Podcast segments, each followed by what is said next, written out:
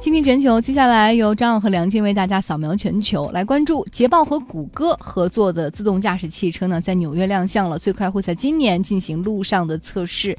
捷豹表示，预计到二零二零年将有两万辆 SUV 车型搭载谷歌的自动驾驶技术。虽然说。自动驾驶出过很多的问题，但是你看，依然没有阻碍很多公司放弃它。对，呃，包括这个，因为之前出问题的是 Uber 的自动驾驶，这个撞死了无辜的路人哈。然后当时呢，谷歌作为竞争对手，他们的自动驾驶的公司 Waymo 就马上站出来说，我们的技术绝对成熟，我们的路面测试时间比 Uber 要多很多，不会出现这样的问题，反倒把竞争对手的负面新闻做成自己正面宣传的舞台了。这一波操作六是英国的汽车和。消费税新规将会在四月一号起实施。这个新规呢，主要是针对柴油车的车主在第一年缴纳的税金会上涨五百英镑。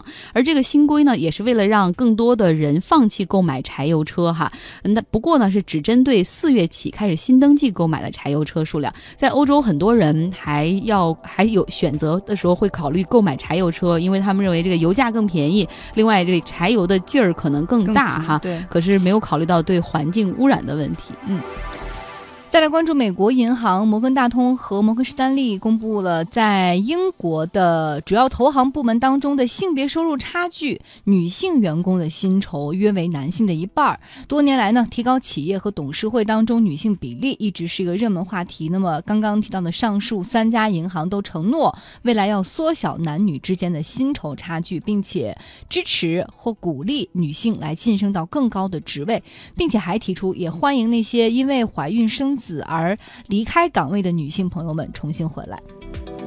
美国科技公司苹果宣布要推出一款新的入门级的 iPad 啊，价格会比这 iPad Pro 要更低，但是配置方面呢，可能会针对中小学生或者是幼儿园的小朋友，呃，主要是用于课堂上的教育。苹果呢也希望用这款产品能够切入到教育市场，然后里面会提供一些像教师和学生的新软件。嗯，可是不要。考虑一下大家的眼睛吗？就小孩的眼睛视力怎么办呢？这个是个问题。但我我想说的是，如果要是生产到法国的话。可能还要提一下，三岁小孩可以会操作才行，本身也比较简单，但是没办法，这是一个大的趋势，无纸化，像无纸化办公一样。对啊，而且你看，想想我们现在国内的小朋友们，在可能刚刚会走路，差不多手指会摆动的时候，就已经开始去玩那些电子产品了。小朋友们记住的第一串数字就是父母手机的密码。好，最后一条资讯是这样的：数千名出租车司机呢，现在前往到了欧洲总部的所在地比利时的布鲁塞尔去抗议。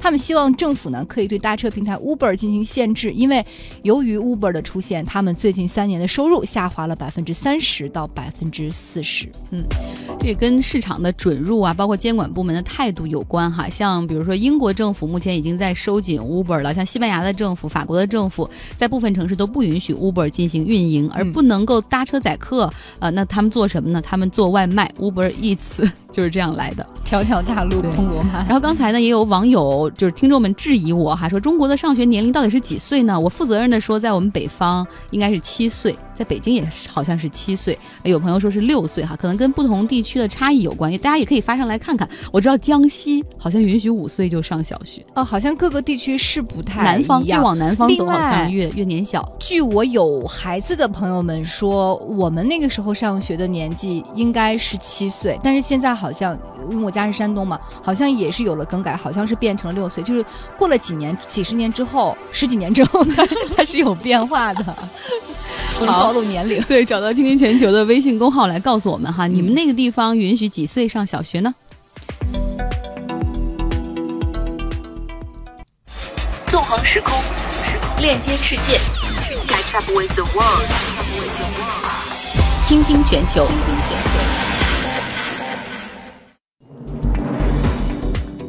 倾听全球，神奇的动物在哪里？今天我们继续会到澳大利亚。呃，前几期节目当中哈，我们为大家介绍了很多了，像考拉、禽鸟、小蓝企鹅、如艮、鸭嘴兽和袋狼。今天呢，我们要讲同样是有袋的一个动物，叫袋鼠。每一个小袋鼠它都是一个早产儿，那生出来之后呢，就被妈妈放到育儿袋中去抚养。袋鼠妈妈有两个子宫，还可以继续的生崽儿。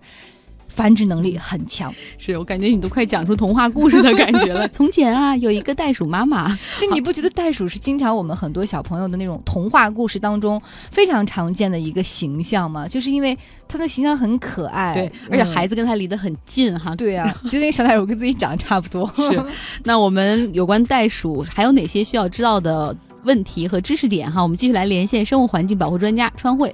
小袋鼠呢，大概要到三四个月之后才会离开它的育儿育儿袋，然后育儿袋里面，呃，母袋鼠的乳房是长在育儿袋里面的，小袋鼠在里面吃喝拉撒都在里面，然后母袋鼠就要经常的去打扫自己的这个育儿袋，然后会把它育儿袋呃经常的翻过来，把里面清理干净，然后小袋鼠到了大概四个多月之后。就已经住不下育儿袋了，它就会出来。出来之后呢，但它还会把头伸进育儿袋里，继续去喝母乳。然后再等到了六七个月之后，它才能够正式的离开育儿袋。一年之后才能断奶，然后开始去吃那些小的这些植物。然后袋鼠呢，由于大红袋鼠啊，然后灰袋鼠，实际上在澳洲，虽然它是澳洲的国家象征，但是它在澳洲的数量的实在是太多了，因为澳洲本土并没有能够。呃，威胁到它们生存或者以它们为食的那种大型的食肉动物，自从欧洲人殖民之后就已经大量的消亡了，所以它们没有什么太大的那种被捕食的压力，所以它们的数量也比较庞大。然后经常我们可以在澳洲的超市里看到有用袋鼠肉做的呃香肠啊，袋鼠肉做的肉饼啊这些，然后还有澳洲的很多的宠物食品。都是猫和狗的罐头，都都是用袋鼠肉去做的。然后袋鼠肉本身的肉的比牛肉的脂肪含量要低很多。它吃草的话，它获取的那个营养很低，体脂含量很低。这就跟我们第一天讲的考拉一样，考拉吃桉树叶，营养含量很低，所以它的脂肪含量很低。袋鼠的体脂比考拉还要低。所以我们经常可以看到那种网上传播的那些照片里，一个个像一个肌肉怪物袋鼠的这样的形象。而袋鼠的确，大的袋鼠也的确挺危险的，它们能长到一米八左右，然后体重超过五六十公斤，速度奔跑的速度能达到五十公里以上。然后在打架的时候，它可以用尾巴作为支撑，然后两条后腿来进行一个飞踹，这样来保护自己。大家在野外如果真去澳洲玩的时候，遇到袋鼠的时候，不要靠得太接近，它并不是一个很温顺的动物，攻击起来还是很危险的。你刚才说袋鼠会清理它的育儿袋，真的会像我们想的那个袋子能够掏出来抖感觉吗？不，不是那么清理。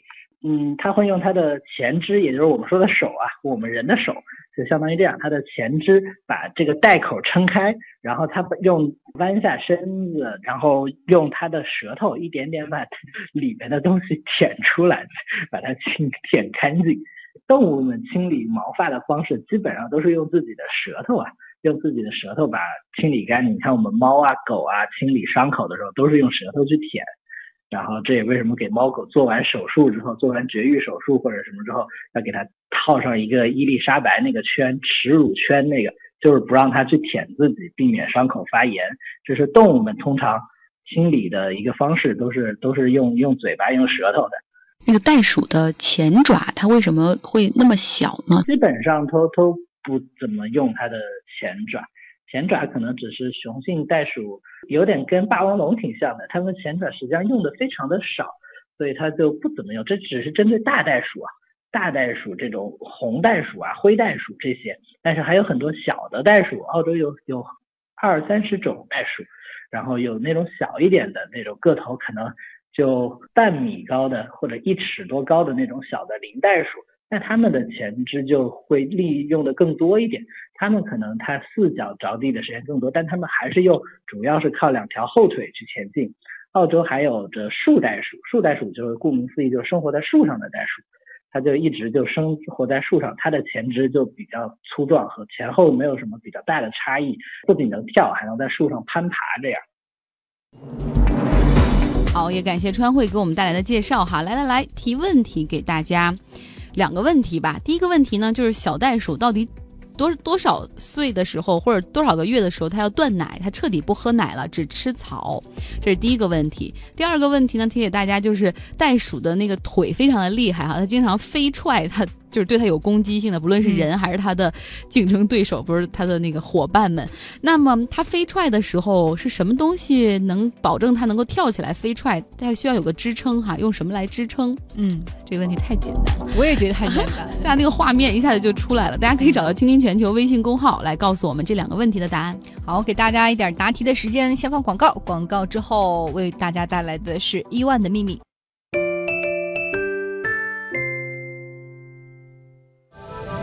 Welcome aboard. We are taking you to the billions.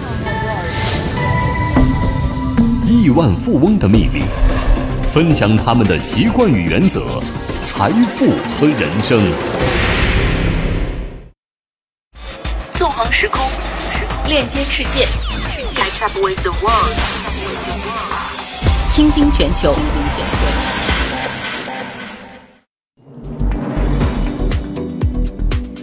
们继续来讲巴菲特哈，伯克希尔哈撒韦公司的老板即将年满八十八岁，投资组合五十三年来平均年收益超过百分之二十。巴菲特全面掌控伯克希尔哈撒韦公司的时候，他的股价只有每股十九美元。五十三年过去了，如今每股的价格 A 类是二十一万美元。巴菲特的股东大会呢会在每年的五月初在奥马哈举行，今年会是在五月五号，呃，而今年也是会第会是第五十三届。在这种股东大会上，最近一些年吧，最近二十年，巴菲特经常会被问到的问题就是：如果你死了。这个公司会怎么办呢？嗯，大家之所以会问这个问题，这个问题也确实是很切中要害。因为至于伯克希尔哈撒韦而言，巴菲特是他最大的核心资产。因为大多数的这种投资的策略，买什么不买什么，什么时候买，什么时候卖，买多少卖多少，找谁来去去负责运营一家公司，你不觉得大多都是巴菲特自己考虑出来的吗？虽然说芒格是他的好搭档，但是芒格至于巴菲特也是说，巴菲特。在想不明白的时候，需要有人帮他厘清一下，他才会找芒格，而不是说什么大事小情，我我都给你。对，芒格只是巴菲特的心理医生，对，或者是精神支柱、垃圾桶之类的。那不不不，我觉得芒格有的时候对巴菲特还有精神指引呢。但是，就是说到这儿，就是巴菲特确实是，至于这家公司而言，他太太重要了。另外就是说，他如果身体不好，他不在了，那怎么办呢？是啊，到底怎么来回答这个问题？哈，就是说去世之后，你们公司的股价会怎么样呢？会跌一千美元、两千美元？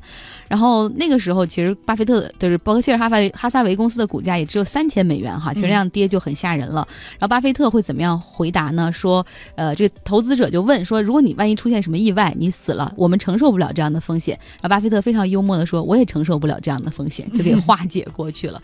当然了，他肯定会有他离开这个地球的那一天嘛。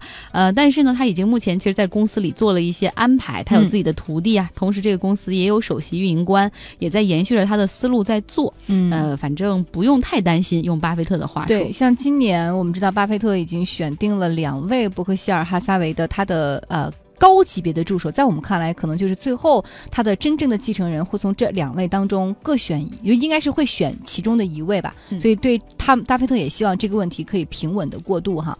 呃，之前我们说过，巴菲特呢，至于他自己的公司而言，是最最核心的资产。那我们看看，在八呃，就是一九八几年的时候，就是在这个伯克希尔哈撒韦，你想资产管理也非常的多了，可是他公司里都有谁呢？对，不像一个现代化的组织。完全不像，你感觉就像巴菲特带着他的一群跟班儿，然后那些人无非就是他的秘书，然后给他下单的交易员等等。对，两名秘书，一名接待员，三名会计师，一个股票经纪人，一个财务主管，一个保险经理，还有他一个私人的这个助理，没有律师。那么大集团没有律师，没有战略规划师；那么大集团没有战略规划师，没有公共关系的部门或者人事，甚至连那些什么门卫啊、司机啊、后勤人员，通通都没有。就是巴菲特的一间屋子里，他在那儿静静的想问题，然后打个电话，哎，告诉你怎么回事，买卖。然后呢，数据都是他自己来看，你也不用给他找大量的，他也不需要分析员给他来出报告。他之前都还不用电脑呢，就像一个老式那种股票机。对，然后他们说这个伯克希尔哈撒韦公司至少在那个年代是非常扁平。化的这个公司的权力链只有两层，第一层就是巴菲特本人，第二层就是所有人，就是执行人，就是帮他来去做一些执行的。而巴菲特呢，他负责这个公司的资金，或者是买什么卖什么，以及包括激励员工如何给大家发钱，就是他所干的事儿。之前总有人说巴菲特就过得特别的清淡，他的工作也是清清淡淡的，就不像很多其他这种大的财富管理公司，到处都是这个 trader，然后在电脑。踩得噼里啪啦响，电话不停的响。巴菲特这边就是安安静静的去想事情，而回到家里也是很安静。比如说之前我们说过，在他的生命当中有两个女人嘛，一个是他的合法妻子苏珊，苏珊的那个角色更多就是出席场合的时候陪着去，而另外一个女人这个 Esther 也是苏珊介绍给巴菲特的，她就是负责在家里陪着巴菲特，给他做做饭呀，其实也很简单，他吃的也很少嘛，很简单，陪着他去逛逛街呀，让这个家里保持一种平稳稳定就可以了，就是他的工作家庭都淡淡的。对，嗯然后这个 Astray 给大家多说两句吧，这个幕后的女人哈，因为嗯大家都知道 Susan 其实已经去世了有那么一段时间了，呃，那现在其实就是更多的是 Astray 来照顾这个巴菲特，其实可能在精神上现在也更加依赖 Astray 了。然后 Astray 她虽然说是巴菲特的。呃，女朋友，她其实应该很有钱才对，但是她依嗯依旧穿着那种破毛衣或者是牛仔裤，然后经常会去动物园去照看一下植物，有的时候就在花园里去挖挖土。她也不怎么参加社交的活动，然后经常就是自己在家里那样一待。然后她跟巴菲特有的时候就吃点冰激凌，然后吃一个火腿三明治，仅此而已了。嗯，对，有时候巴菲特想起来，无非就是喝点可乐，吃点汉堡，最多就是去他们家旁边那个牛排馆吃一顿，也就不过如此。所以说。他的这个富豪的生活，可能最大的奢侈品应该算是，呃，一九八六年的时候，他买了一架那个私人飞机，还是二手的，才八十五万，而且他买私人飞机也不是说为了炫耀，而是为了图清静。说因为他平时坐飞机的时候能不坐就不坐，但如果非要去坐，很多人都认识他，就直接去问，哎，巴菲特先生，你来给我推荐一只股票吧，或者你对这个事实是怎么看？他觉得很烦。他为了安安静静的想度过一段旅程，所以买了一个二手飞机。对，然后巴菲特在这个期间呢，其实也曾经收过一个徒弟哈，嗯那个人呢在斯坦福大学取得了工商管理硕士，更之前的时候呢是一个网球明星，巴菲特也比较喜欢他，因为他也是个奥马哈的年轻人，但是他跟巴菲特学了一段时间呢，好像不太适应这个工作环境，呃，然后呢，这个因为巴菲特脑子总是转个不停，作为他的徒弟，如果你跟不上的话，其实是很容易被巴菲特所淘汰的哈。不过不管怎么样，那还是巴菲特第一次尝试把他自己所学的东西交收给下一代，可惜没有成功。嗯。哎呀，刚刚我还在跟张奥在讨论说，你说是这个学生不行，还是老师不教呢教呢？我觉得是这个老师有双重的标准吧。那个年代他可能觉得自己年富力强，绝对再干个三五十、三十年没有问题，所以他对于这个学生的要求会比较高。大家想想，如果巴菲特买一只股票，然后呢赔的时候他就这样一直握着，然后持有个十年左右，他看到盈利再再套现，或者是直接进入这个公司的管理层要求分红等等。但是如果这个学生也是这样来做，买一只股票三五年不赚钱，然后一直在手里拿着，巴菲特可能就会觉得你学什么呢？我要是这样拿着，我随便找一个人拿着就行了。对，而且巴菲特呢，之前我们说他在工作的时候是表面看上去他是很安静的，因为他的大脑在高速运转，但是他不爱说，也不爱去有这种大量的去调研、去去去动作。所以说，学生其实光通过看很难看到一些实质性的东西了。不管怎么样，嗯这个年轻人错失了接手伯克希尔哈撒韦的机会。但是好在他也算是离这个巴菲特很近过哈，在后来他在加州也算是一名很出色的投资者了，总得有点影响吧。是。好，接下来要听歌曲了，Music of the Day，我们来听一首来自 U2 乐队的歌曲《You Are the Best Thing About Me》。When you look so good, the pain in your face doesn't show.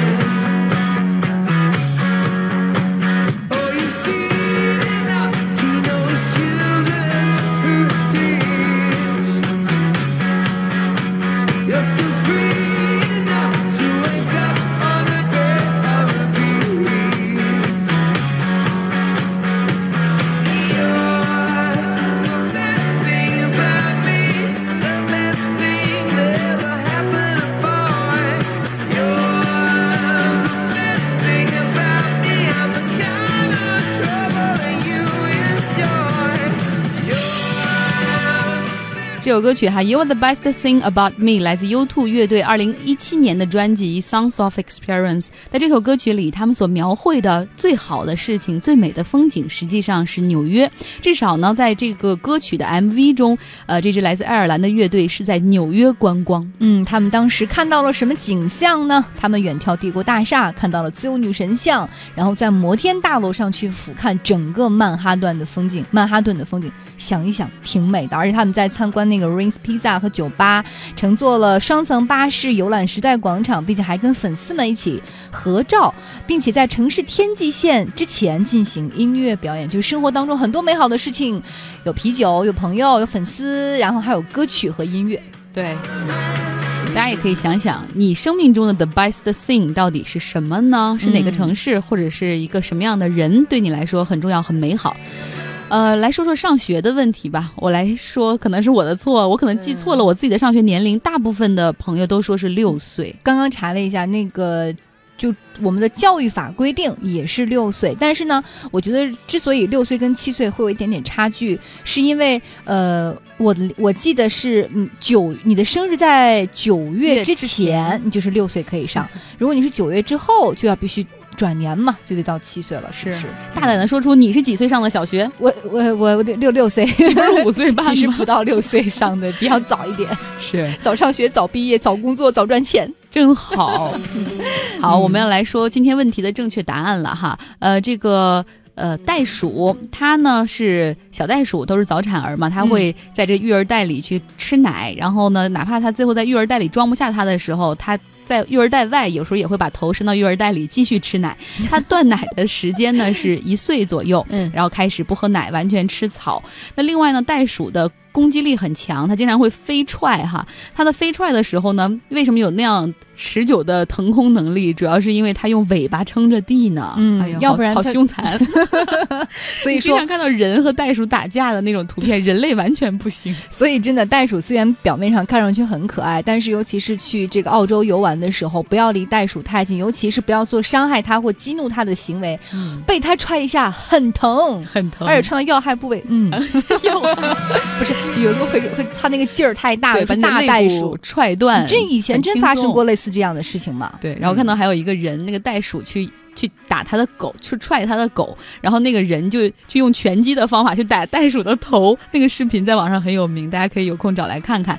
我们来选呃四位获奖听众哈，来送礼品给大家，幺幺三号元素、大佑、小嘉欣，还有马大哈，送给这四位朋友。好，谢谢各位。明天下午的十六点，依然是张和梁静在倾听全球陪伴着大家。明天见，拜拜。